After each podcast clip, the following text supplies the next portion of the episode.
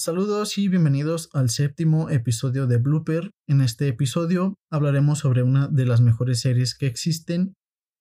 Tiene ya algunos años desde que se estrenó, pero hasta la fecha yo no he visto muchas que la superen, y me refiero a Chernobyl. De hecho, en IMDB se encuentra dentro de su lista de las 250 mejores series, en el puesto número 5, con una puntuación de 9.3 estrellas. La serie fue producida por HBO en coproducción con Sky en Reino Unido y se estrenó en mayo de 2019 con un total de 5 episodios de un poco más de una hora de duración cada uno, siendo considerada una miniserie. Fue creada por Craig Massin y sus 5 episodios fueron dirigidos por Johan Renck.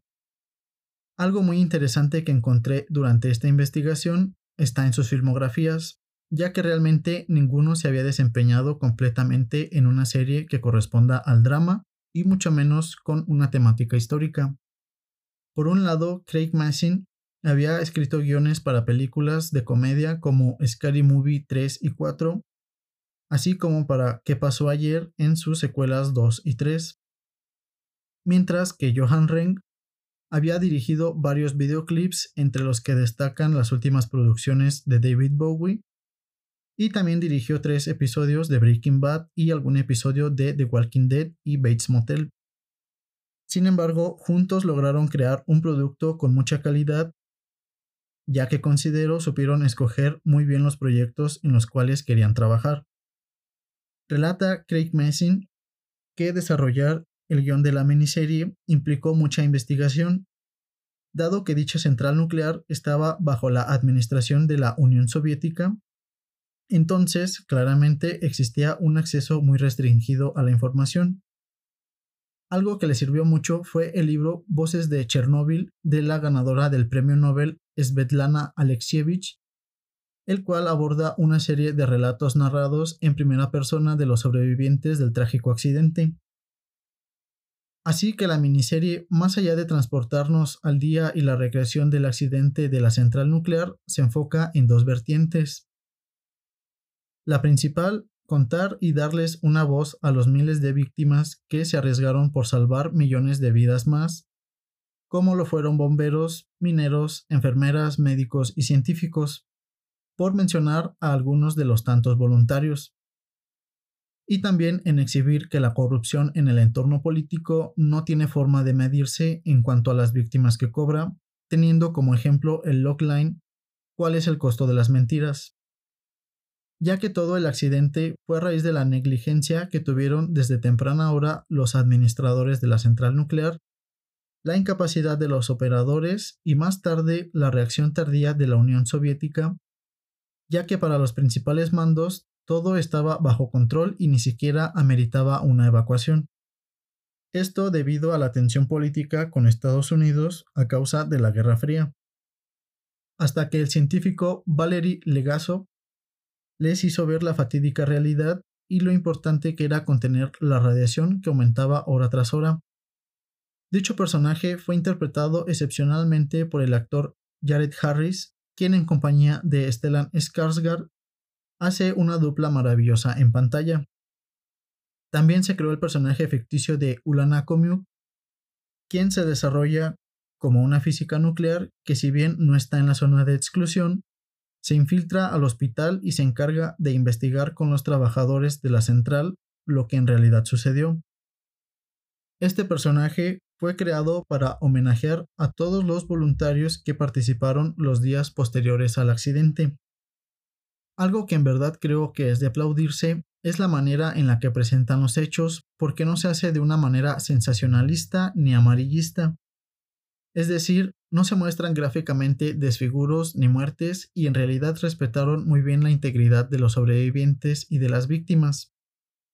Sí existen escenas donde se ve cómo la radiación dañaba y ponía en riesgo a los voluntarios, pero son apariciones muy breves y lo hacen con el mero propósito de ilustrar o darnos una idea de la magnitud del problema.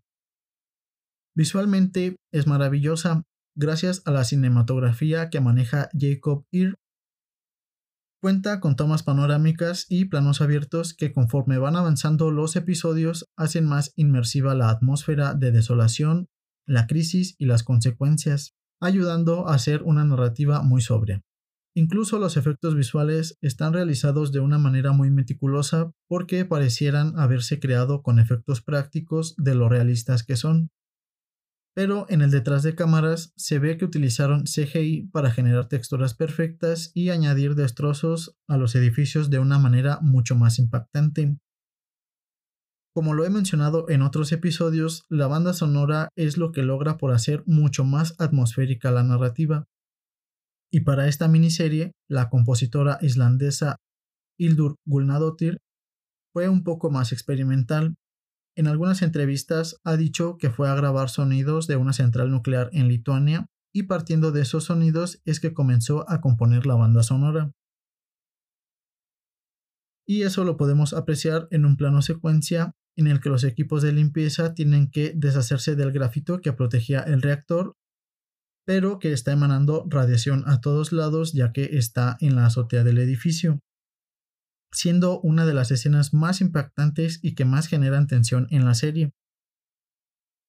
Pero lo que para mí se lleva todos los méritos para lograr algo tan magnífico fue el diseño de producción, ya que desde la caracterización y el vestuario logran trasladar a la Unión Soviética de los años 80 así como los maquillajes que emulan las quemaduras generadas por la radiación, son en cada episodio más notorios en el aspecto de que se ve el desgaste que han tenido los personajes. Además de los peinados y maquillajes para mostrar el tiempo transcurrido desde el accidente hasta los años más adelante también son espectaculares. Y evidentemente el cast porque se muestra una cantidad enorme de personajes y cada episodio podemos ver al menos a tres personajes nuevos haciendo diferentes actividades en la zona de exclusión. Pero ya en el epílogo del episodio 5 se muestran metrajes y fotografías de los personajes reales y el parecido es muy similar entre ellos y los actores. Todo esto le valió ganarse 84 premios, entre los que destacan 10 premios Primetime Emmy dentro de la división de miniserie como mejor miniserie, mejor guion y mejor dirección, así como el Globo de Oro para mejor miniserie.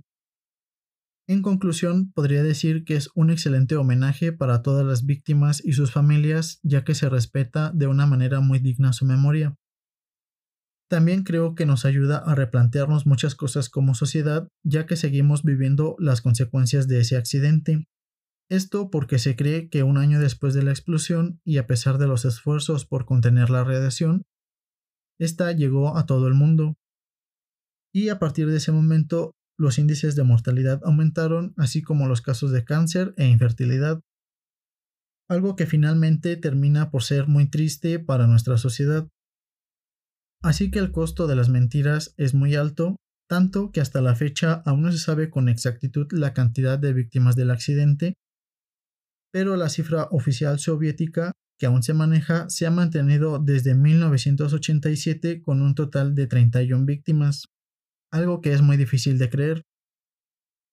Así concluimos este episodio, muchas gracias por escuchar, los espero el próximo martes y recuerden seguir las redes sociales del podcast como arroba blooperpodcast.